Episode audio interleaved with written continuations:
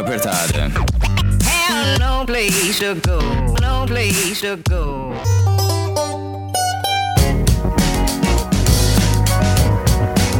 Muito bem, sejam bem-vindos a mais um programa do Cueca Apertada. Eu sou Rafael Silveira, seu criador e host desse podcast, em que abordamos ali diversos assuntos e muitas vezes tentamos desmistificar os temas mais diversos e complicados que aparecem e são pedidos por vocês, ouvintes, através do nosso Instagram, o arroba Cueca Apertada. E também, se você puder, compartilhe com seus queridos amigos, familiares, então pra gente ter um mais renome aí no mundão afora. Além disso, eu tenho que agradecer também aos nossos padrinhos que ajudam financeiramente o podcast aqui, o Cueca Apertada. Então, se você quer ser um cueca apoiador, gosta do podcast, entre lá no Padrim, então no www.padrim.com.br barra cueca apertada e seja um cueca apoiador, tá bom? Recadinhos dados e agradecimentos feitos, vamos ao que interessa. No sábado passado foi comemorado o Dia do Trabalho. Agora a pergunta por que essa data é tão especial?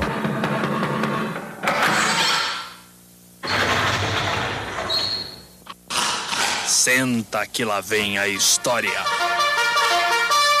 1 de maio aconteceu em 1886, em que 300 mil trabalhadores tomaram as ruas de diferentes cidades nos Estados Unidos, incluindo Nova York, Chicago, Detroit e até Milwaukee, em que eles reivindicavam a redução da jornada de trabalho através do slogan 8 Hour Day with No Cut in Pay, que seria uma tradução livre ali diária de 8 horas sem redução no pagamento. Em pouco tempo, uma greve geral se instaurou no país por conta dessas reivindicações. Entretanto, o rumo dos protestos tomaram um rumo bem diferente, bem inesperada, e no dia 4 de maio, manifestantes se reuniram numa praça em Chicago, mas foram surpreendidos pela polícia local. Um confronto foi iniciado e quatro trabalhadores, sete policiais morreram durante esse conflito. As autoridades invadiram os sindicatos e mandaram prender vários líderes sindicais acusados de incitar a violência policial. Foram a julgamento oito sindicalistas. Desses sete foram condenados à pena de morte. A execução de quatro dos acusados aconteceu em 1887. Porém, em 1893, o governador concedeu perdão aos sobreviventes por acreditar que o julgamento foi mal conduzido. A repercussão dos protestos e do julgamento ganhou o mundo e os sindicalistas foram considerados símbolos de uma luta trabalhista e vítimas da brutalidade policial. Assim, a luta por melhores condições de trabalho se espalhou pelo mundo e a data, 1 de maio, tornou-se bastante simbólica. O dia 1 de maio no Brasil, por exemplo, foi escolhido como Dia do Trabalhador em 1925. Já em 1943, o então presidente Getúlio Vargas assinou o Decreto-Lei 5452, garantindo direitos básicos como salário mínimo e duração da jornada de trabalho. A data também foi escolhida de forma proposital, levando o histórico de lutas trabalhistas e o que ela envolve. E agora, nos anos de 2021, estamos no meio de uma pandemia, onde o Brasil, segundo as projeções do FMI, aponta 14,5% de pessoas economicamente ativas desempregadas. Isso é muita gente. Contas de água e de luz, alimentação como sobreviver. Então, no programa de hoje, vamos tentar te ajudar e dar dicas de como ter um bom currículo, gerir melhor o seu tempo com uma profissional que é formada em psicologia e dá literalmente uma luz em tempos tão difíceis. Então, uma salva de palmas para a nossa convidada, Thaís Oliveira. Oi, Rafael. Agradeço eu, né, pelo seu convite. É um prazer poder estar aqui, poder estar ajudando as pessoas, que é uma meta que, que eu tenho, que eu carrego comigo, né? Tudo que eu aprendo, eu tento estar compartilhando, nem que seja com uma única pessoa, né? Então, poder estar aqui hoje, para mim, realmente é uma satisfação pessoal muito grande. Uhul! E, obviamente, que a gente tem que entender quem é a Thaisa, por que resolveu seguir esse rumo de querer ajudar as pessoas, essa, como você disse, aí, uma realização pessoal. Ah, é a Thaisa, pernambucana, né? Tem 27 anos, está se formando em psicologia pela Universidade Estadual da Paraíba, né? Eu me mudei para Paraíba, morei lá por 7 anos, quase 8 anos. E estou me formando em psicologia, já era para estar formada, mas peguei várias greves, né? Greves da universidade, peguei greve até de caminhoneiro, peguei pandemia, então foram acontecendo várias coisas por aí que no momento que acontecem não são fáceis de lidar 감사합니다. Mas que a longo prazo a gente começa a entender algumas coisas. Pelo menos eu costumo acreditar que as coisas acontecem porque tem que acontecer. Hoje a Thaisa, ela é a pessoa que se propõe a estudar a psicologia organizacional e do trabalho, né? É uma diretriz da psicologia que não é muito difundida não, né? Na verdade, o pessoal entende mais a psicologia clínica, conhece mais a clínica, né? Exato. A psicologia organizacional e do trabalho, né? Organizacional significa tem relação com empresas, com as organizações empresariais, e a do trabalho tem a ver com o trabalhador, né? Então ela se debruça sobre esses dois aspectos e eu atualmente faço especialização também. Uau. E muita gente aí, a gente vê pelos posts que você tem também no Instagram, a gente vai deixar o tempinho pra jabá também. você tá ali, tá super empenhada mesmo, né, de querer trazer conhecimento e tal, porque como você falou, muita gente não conhece, todo mundo acha, ah, psicólogo vai me ajudar no meu, no meu mental, aquele de querer realmente melhorar algumas coisas internas tal, mas nunca pensando nessa questão de, de se melhorar num processo seletivo muitas vezes, né, porque Sim. às vezes a gente acha, ah, eu, eu, vou fazer uma entrevista, mas eu tô super preparado, aí eu sei o que responder. E muito muitas é, vezes cara. você pode dar um deslize sem saber até. Exato. Até a linguagem corporal também, né? O seu corpo fala muitas Sim. vezes, né? A forma como você tá ali segurando os seus dedos na mão, a, forma, como você cruza as pernas e fica balançando os pés, então coçando o queixo, coçando o olho, então várias coisas mínimas que a gente acha que não faz diferença nenhuma e na verdade demonstram várias coisas, são várias informações que também costumam ser avaliadas, dependendo do avaliador, né? Pois é, e aí são, são aqueles mitos, né, que o, o RH vai ver até a sua, o jeito que você escreve, né? Não tem, tem essas coisas também, o pessoal tem... Quando você começa a procurar emprego, tem muito mito ali que você também não sabe. E muitas pessoas às vezes estão empregadas aí há 15, 20, 30 anos e por conta aí da pandemia acabou sendo mandado embora, enfim, e, tá, e tem que voltar ao mercado de trabalho. Como se arrumar, como se portar de novo depois de tanto tempo? Ou às vezes a pessoa também tá indo de, em vários empregos, né? Vai ficar três meses em um, três meses em outro, porque não consegue se manter no, no próprio emprego. Sim. Passa o período de experiência, fala, olha, sinto muito, você não foi o que a gente esperava, então é, boa sorte. É, tem muita relação né, com a questão do comportamento dentro das organizações, e aí a gente estuda também o comportamento humano dentro das organizações, o clima organizacional, a gente faz pesquisa de clima dentro das empresas, como as pessoas estão se portando em relação ao autoconhecimento que a pessoa tem. E o autoconhecimento não é só aquele autoconhecimento de ah, o que é que eu estou sentindo, mas é como é que eu estou sendo afetada pelo outro e como é que eu estou lidando também com essa afetação, porque a gente vive tão no automático e a gente vive tão numa perspectiva de eu não quero sentir, né? Quantas pessoas não recorrem a medicações porque tentam fugir tanto das emoções que chega um momento que não aguentam mais, não suportam mais conviver com as próprias emoções. Então, o o autoconhecimento, né, ter a assertividade de perceber como estou me sentindo, como isso me afeta e como eu vou lidar com essa afetação a partir de agora. Então, são coisas que a psicologia organizacional e do trabalho procuram estudar de forma científica, sempre trabalhando com teorias que são validadas, teorias que são é, pesquisadas de fato. E nós temos também é, uma bagagem de que a gente estuda não somente a parte do tariado.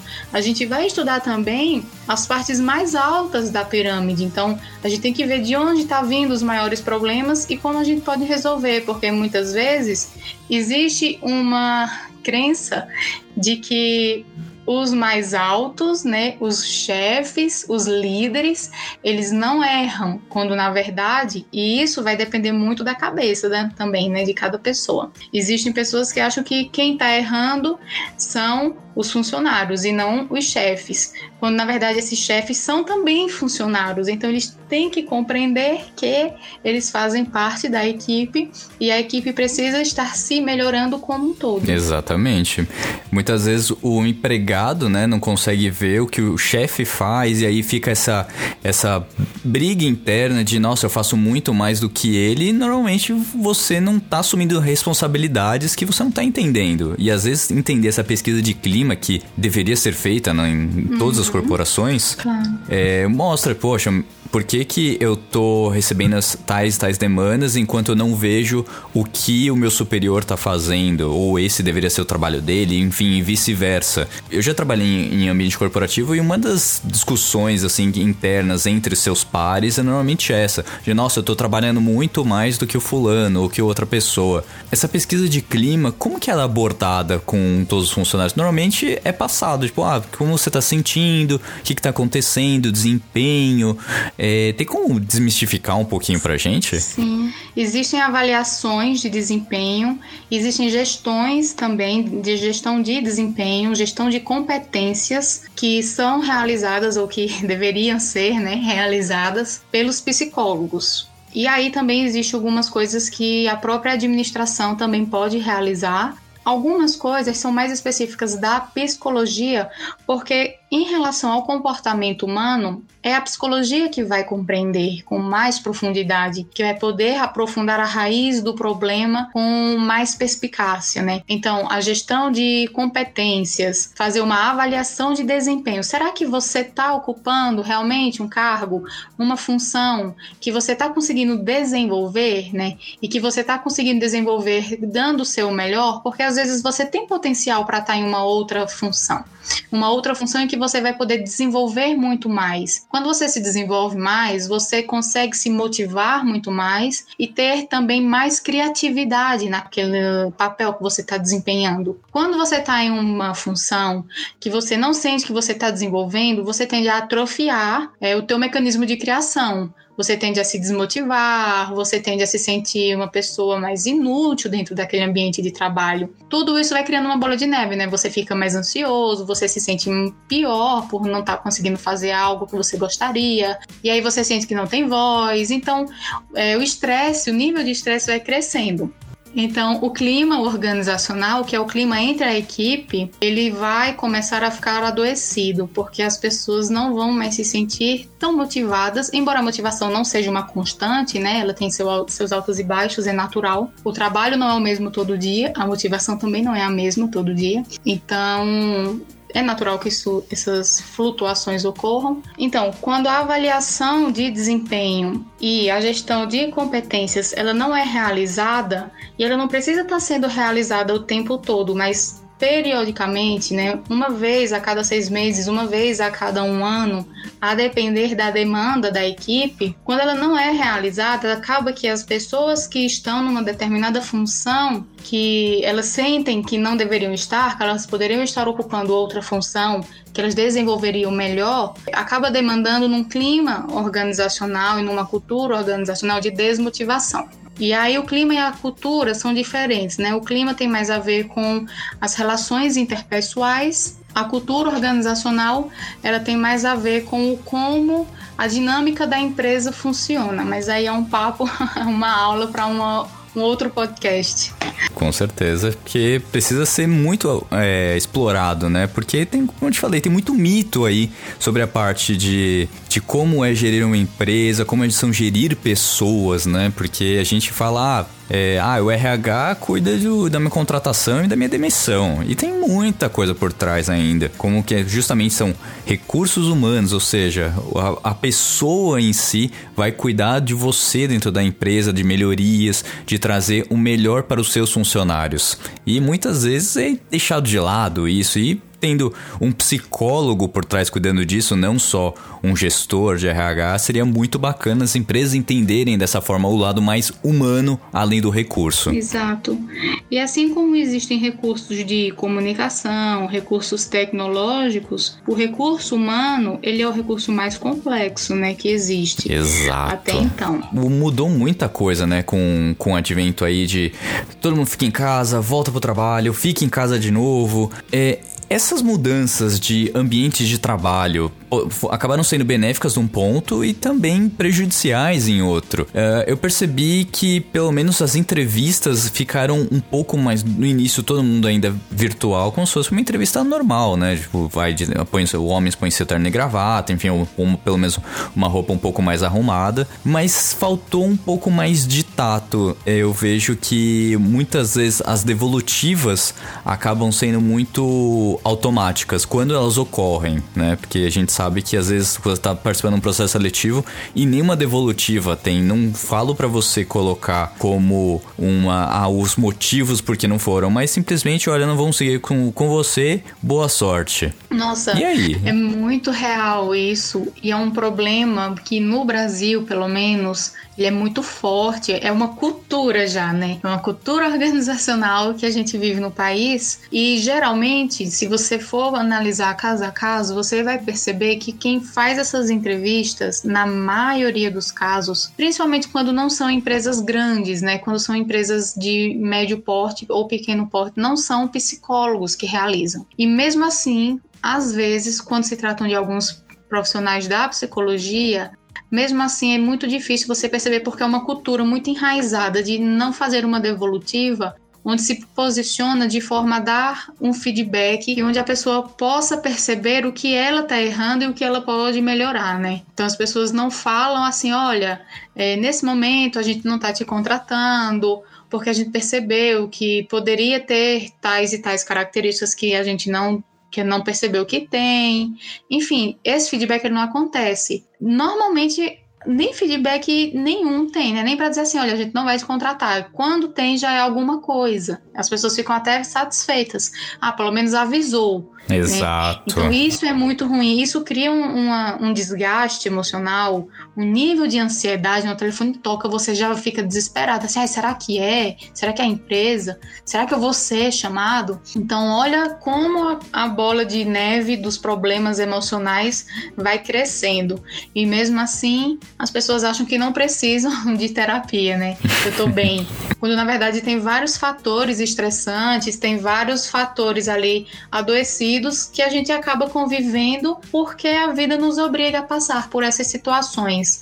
Aconteceu um episódio, era um processo seletivo, e nesse processo seletivo, que durava cerca de dois meses, foram acontecendo várias atividades, atividades em grupo, atividades individuais, né? No meio do caminho, as pessoas, algumas pessoas iam desistindo, outras é, se mantinham continuando. E aí, no meio do caminho, uma pessoa fez uma pergunta que tinha lá na, no formulário para saber por que, que a pessoa que estava participando escolheria fulano e não escolheria Cicrano para estar tá junto com ela trabalhando, sendo que dava para perceber durante esse processo que era uma pergunta que estava lá no formulário e a psicóloga fez, mas dava para perceber que a pessoa que estava participando, as pessoas que estavam participando do processo seletivo, uma delas em específico não estava bem. E aí, quando a psicóloga fez a pergunta, que estava lá, né, no script, e a pergunta tinha que ser feita, na cabeça dela tinha que ser feita porque estava no script, e quando ela fez a pergunta, a outra pessoa do processo seletivo desabou em choro, né, porque ela estava mal, ela não estava dando o melhor dela naquele momento, então ela sabia que não seria escolhida. E aí ela desabou em choro e tal. Então, assim, algumas coisas é, giram em torno do bom senso, e outras coisas giram em torno da obrigatoriedade, né? E aí cabe a, a gente, enquanto profissionais, discernir. E por que que eu digo isso, né? Você falou, é, cara, essa coisa de não dar um feedback, de não avaliar de forma completa, de só dizer que vai chamar ou não, e às vezes nem fala. Tudo isso faz parte da entrevista de emprego, do processo seletivo, da seleção e do recrutamento, que começa a partir daí o trabalho, do momento que a gente vai começar a selecionar e fazer um recrutamento. Né? A forma como a gente vai recrutar as pessoas já diz quais são as pessoas que a gente vai atrair. Então já começa a partir daí. Então os currículos, se a gente não especificar como é que a gente quer o currículo, como é que a gente vai avaliar de forma criteriosa esse currículo, se a gente não especificou? E mesmo assim, existem pessoas que não especificam, mas existem empresas né, que não especificam, mas que avaliam de forma rigorosa. E até uma coisa que eu falo nas minhas redes sociais, eu já fiz até live ensinando as pessoas a fazerem um bom currículo, porque a partir dali elas podem começar a ter um diferencial. Claro que não é só o currículo, né? Você tem que também se desenvolver enquanto pessoa, buscar fazer. Tem muitos cursos grátis, né, grátis na internet. Para gente da área da saúde, como eu, tem vários cursos da Fiocruz, gratuito, online, com certificado, com várias horas. Tem cursos até de 30 horas lá. Então, tentar se desenvolver na medida do possível, né? Claro, porque nem todo mundo tem tempo também à disposição. Ter um currículo minimamente aceitável, assim, bem feitinho e tal, já é um processo, já é um caminho. E aí eu tento ajudar as pessoas nesse sentido, tenho mentorias também sobre esses, essas seleções, esses recrutamentos online, essas entrevistas. Mas aí as pessoas colocam culpa, ah, eu não fui bem atendido pelo RH, a empresa não sei o quê. Poxa, mas tem que ter um pouquinho de pensamento de como você vai exportar. Afinal, você está se vendendo. Querendo ou não, tudo é uma negociação. Se você não consegue se vender bem, não vão te também te atender do jeito que você quer ser atendido.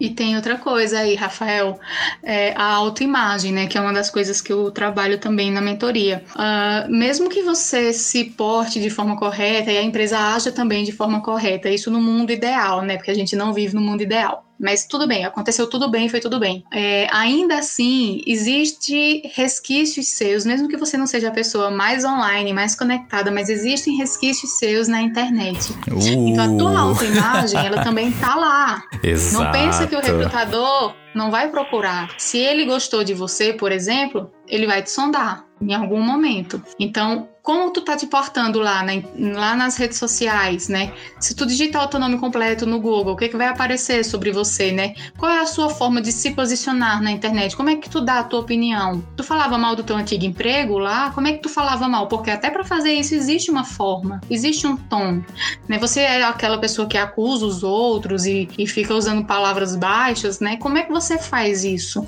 Não é que você não pode fazer, você tem que ficar calado engolir tudo a seco e ser injusto injustiçado e fingir que tá tudo bem. Não é isso. Mas existe formas de você se posicionar até mesmo na internet e também na vida real, para você não ser taxado como uma pessoa que é impossível, que não tem autocontrole.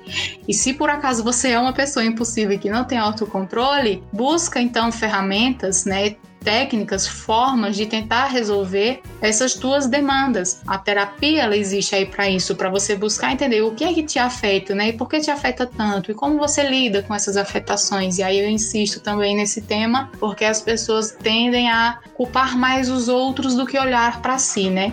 E existe o inverso também. Tem gente que culpa muito a si e não entende que existem fatores externos também que estão relacionando estão se relacionando o tempo todo com a gente. E é aquele negócio, né? Trans, transferir a culpa pro, pro terceiro, porque a pessoa nunca erra, ela é sempre correta. Mas a gente sabe que tudo conectado, foi o que a Thaís acabou de falar, gente veja o seu posicionamento na rede social. Você que quer falar de tudo e tudo um pouco, vai escutar de tudo e tudo um pouco. E saber que as oportunidades vão dependendo do que como você se posiciona. É, tem até algumas coisas assim básicas, né, sobre currículo, né? Você tinha falado lá no começo, perderam o emprego por causa da pandemia, ou pessoas que por algum motivo não conseguem durar mais do que os três meses, que é o tempo de experiência no emprego, e acabam passando pouco tempo em vários empregos. É como lidar com isso. E existem também as pessoas que passaram muito tempo paradas, desempregadas e querem voltar agora, né?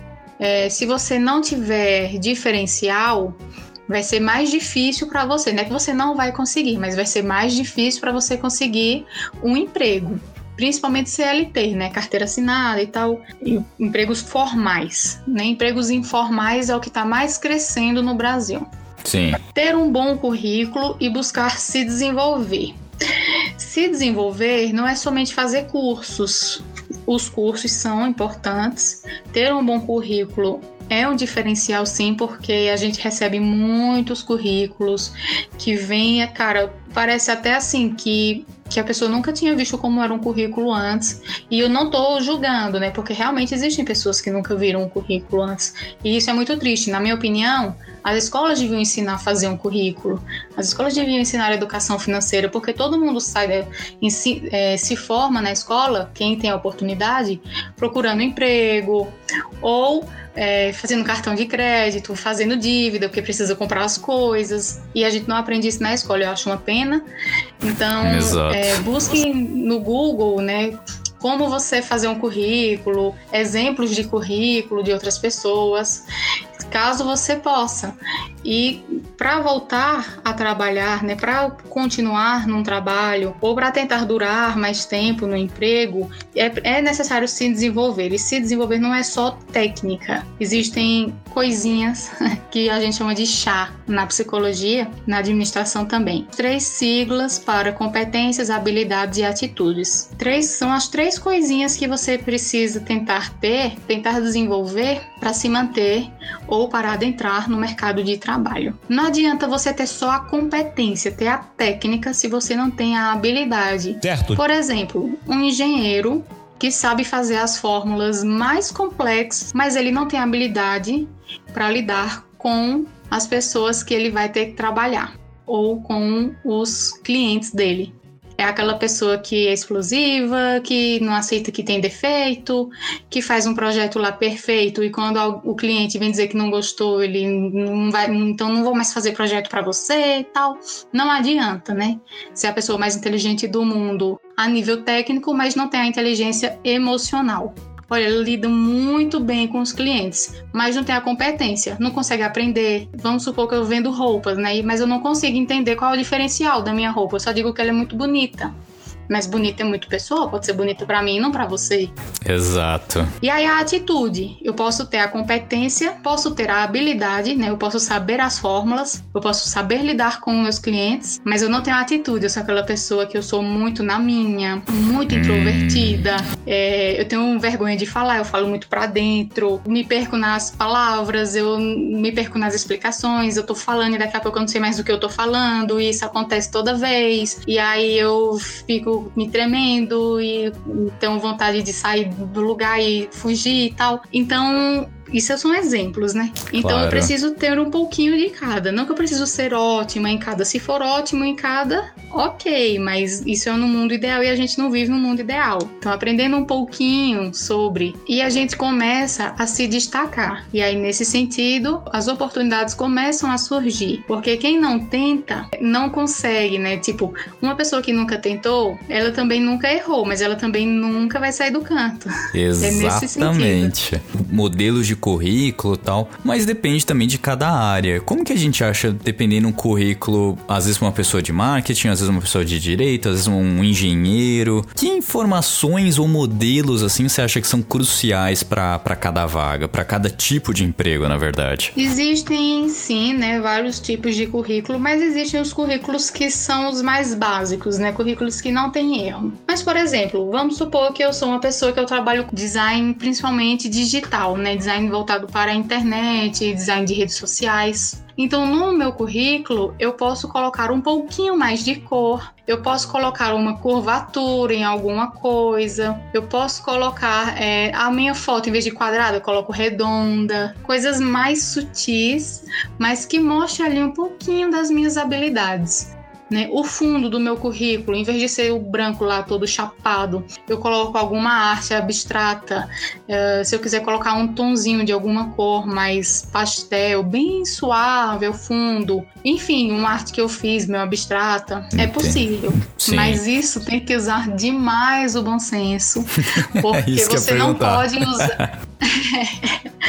Porque, cara, pensa, você não pode deixar que, a, as, que essas informações, os desenhos e as cores, é, façam uma competição com as suas informações técnicas. Então, uh, o que você sabe fazer não pode, não pode competir com as cores do teu currículo. A pessoa que está ali avaliando o teu currículo, ela tem que bater o olho no currículo e entender com facilidade o que, que você sabe fazer e o que, que você quer fazer naquela empresa. Sim. Existem uh, um, um, três formatos de currículos que eu costumo apresentar quando eu estou trabalhando com as pessoas diretamente.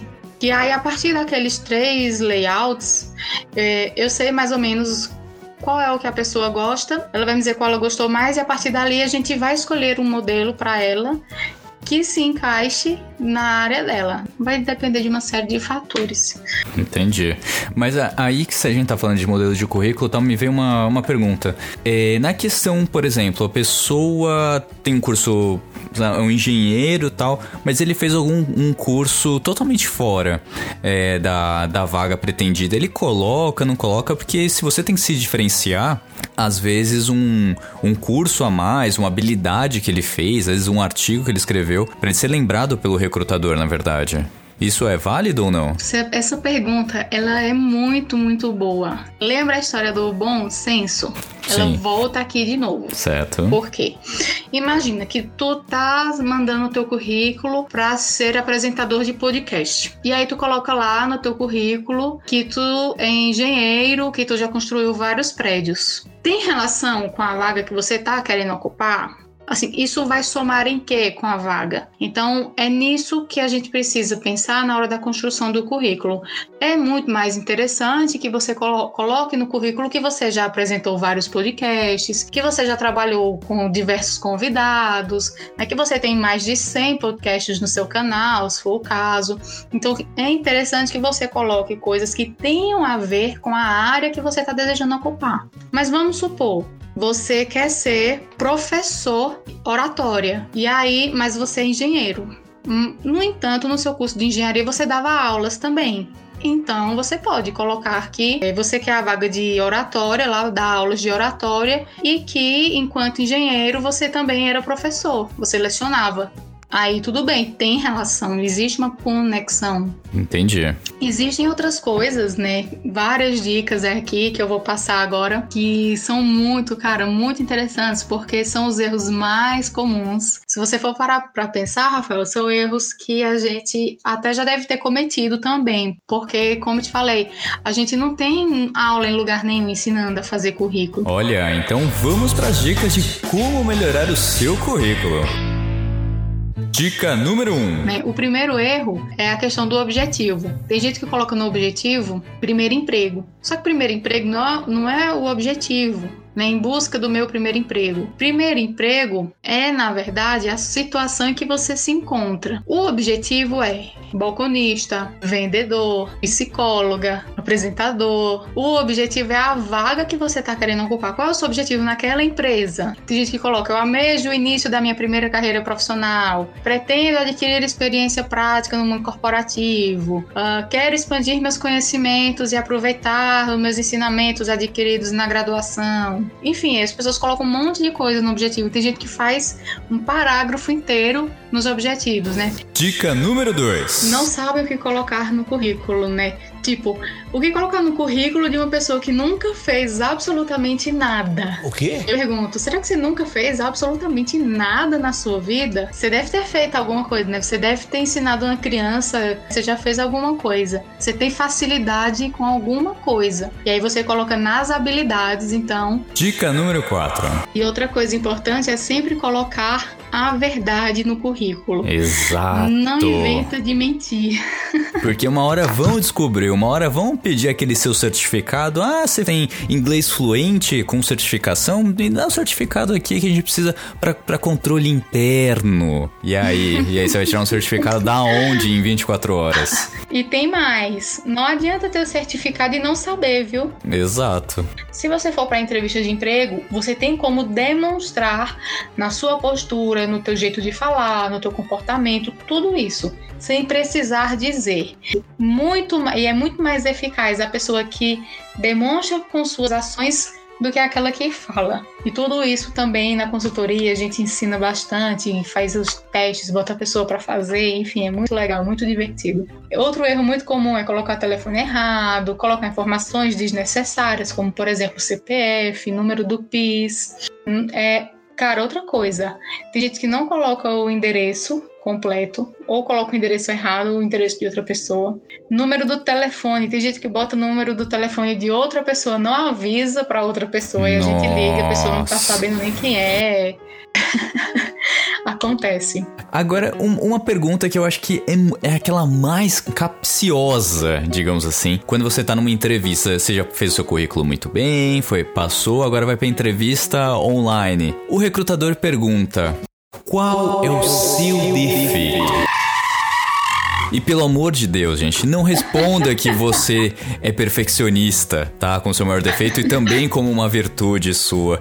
O que responder numa pergunta dessas? Porque eu acho que é uma das mais sem resposta que existem.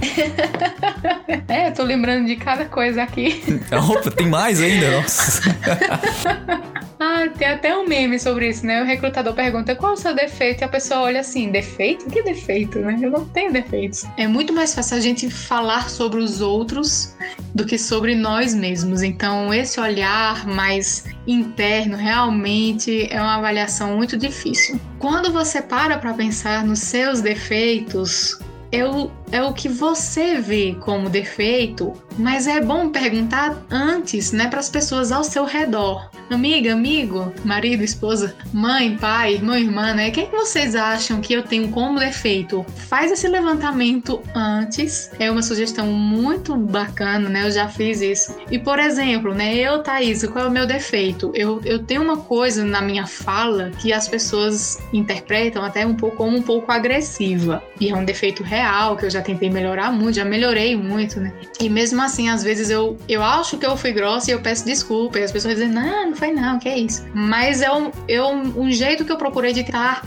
e lidando com esses defeitos, né? Então já é uma virtude também. Mas é importante as pessoas perceberem que às vezes o que ela acha que é um defeito para ela na empresa não vai ser um defeito. Então faz esse levantamento antes, né? O perfeccionismo, às vezes a pessoa até sofre com isso. O perfeccionismo não necessariamente é bom, não necessariamente é ruim, vai depender de cada pessoa. Então quem tá te avaliando pode não entender o perfeccionismo como um defeito e isso já tá tão batido, tão taxado que é melhor não usar de fato, né? Virou uma piada já. Então faz esse sondamento antes, pergunta para as pessoas e vê como você pode elaborar, né, a tua resposta para levar na hora da, na hora da entrevista.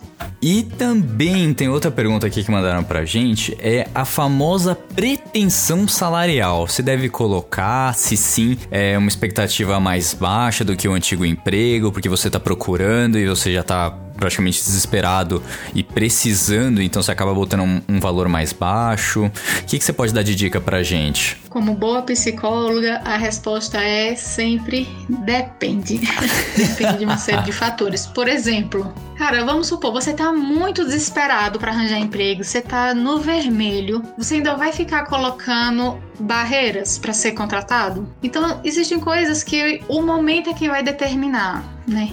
Mas no momento você sabe que você não tá precisando tanto daquele emprego agora, ou então você sabe que aquela empresa paga muito mal, consegue dar muito mais do que aquela função tá exigindo de você. E no decorrer, se você for chamado, né, no decorrer do teu trabalho, você demonstra a tua capacidade antes de falar sobre um aumento e tal. O importante, né, o, o ideal é que as pessoas pesquisem sobre a empresa, né? Pesquisem sobre a, sobre a média de salário daquela vaga e pesquisem sobre a empresa. Se tem uma coisa que faz o olho do recrutador brilhar mais do que qualquer coisa, é ver que você pesquisou sobre aquela vaga ou sobre aquela empresa, porque ele vê que você se esforçou minimamente. E aí é isso que eu digo, você não precisa colocar no currículo que você é uma pessoa proativa, você pode demonstrar. Então, na entrevista de emprego, se ele vê que você pesquisou sobre a empresa, o que é que ele vai entender? Que você foi proativo que você foi atrás, que você pesquisou, que você se mexeu, que você fez uma movimentação. E a última pergunta aqui que mais me chamou a atenção é o seguinte, é um relato, na verdade. Fui para uma entrevista de emprego e estava tudo indo bem, mas na hora o recrutador perguntou o recrutador perguntou a hora do meu nascimento. Quão relevante é isso para dentro de uma empresa? Eu não eu sei, não a pessoa faz mapa astral. eu, não, eu não sei, cara. Você é ouvinte, eu não vou falar seu nome, obviamente. Mas olha, a gente fez dois programas com duas astrólogas, então eu acho que tinha a ver para ver se você ia ter uma sintonia ali no ambiente de trabalho, né? Ter tanto conflito, não sei. A Thais acho que pode explicar um pouco melhor, mas acho que ela já gente, mostrou que é surreal essa, essa situação. Eu não sei explicar isso, não. Bem, te agradecer pela, pela oportunidade de você bater um papo com a gente aqui, esclarecer muitas coisas, na verdade, porque, assim, muitas coisas com certeza, principalmente a questão de como montar o currículo, olhar melhor as informações informações são informações muito válidas para os ouvintes, porque invariavelmente, como você falou, a gente não é ensinado, a gente vai aprendendo com consertos e, e erros, mas muitas vezes os erros não são apontados e continua batendo no mesmo erro sem conseguir avançar ali, melhorar porque não tem um norte. E acredito que aqui a gente conseguiu dar pelo menos um breve caminho. Mas agora fica o espação aqui pro, pro jabado do seu trabalho, do que você pode ajudar as pessoas nas suas mentorias, de como melhorar o currículo e, também é, se portar melhor nas entrevistas. Ah, muito obrigada, né, por esse momento. Se vocês gostaram de ouvir, se vocês gostaram das dicas, vocês podem me seguir no Instagram, né? Eu tento alimentar ao máximo lá o Instagram com dicas e pra, com dicas para vocês, com IGTV, com stories, com reels bem engraçados, né? Eu tento articular o humor também com essas coisas que a gente sabe que nem sempre são fáceis de estar tá trabalhando, que é a saúde mental. E, o meu Instagram é taisaoliveira.pc, né? Taisa T H A I S A oliveira.pc. Uh, eu tenho um, um um canal no Telegram, um grupo VIP. Olha! De vez em quando eu abro o link, né? Quando eu tenho alguma movimentação especial lá no meu Instagram, quando eu faço algum IGTV diferenciado, enfim, eu, quando eu tenho alguma chamada, notícias, eu mando conteúdos, né? Eu mando PDFs, eu mando sempre alguma coisa, né? Que possa estar tá somando, eu mando materiais que eu mesma faço, então, tá cheio de coisas lá. E aí eu ensino as pessoas a fazerem o currículo, a se portarem numa entrevista de emprego, ensino as pessoas a fazerem um calendário de rotina, né? As pessoas é uma queixa que eu recebo muito, né? Como fazer uma rotina, como seguir uma rotina. Eu não tenho rotina. E aí eu explico para as pessoas como é que elas podem estar fazendo isso. A gente a gente trabalha com técnicas, a gente trabalha com perspectivas, né, do que que elas querem, do que que elas precisam, o que elas querem realmente o que elas precisam. Então a gente vai construindo o que, que é melhor para elas, né? não existe uma receita de bolo, é um, quase que um teste científico, porque são coisas que a gente vai trabalhando para ver o que se encaixa melhor para cada pessoa, então é muito personalizado de fato. E aí nesse grupo, se alguém tiver interesse em entrar, fica de olho no Instagram, que de tempos em tempos eu abro, eu, é totalmente gratuito a participação lá. Eu tento fazer ao máximo as coisas de forma gratuita, porque realmente eu, eu tenho essa coisa de querer ajudar os outros, é uma questão minha, pessoal mesmo. Maravilha, hein?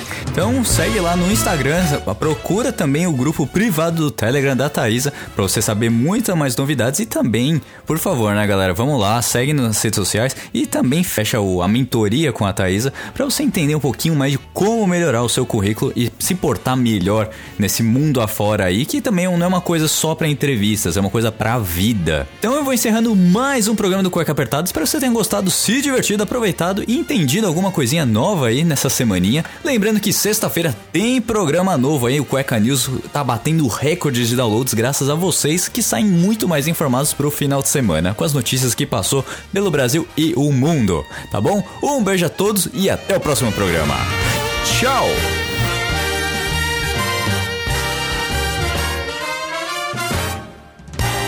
Infelizmente o programa já terminou, mas se você quer escutar os outros programas, é só entrar no Google Podcasts, Apple Podcasts, no Deezer, no Spotify e escutar todos os programas desde o início. Lembrando sempre que esse programa foi editado mais uma vez por mim, Rafael Silveira.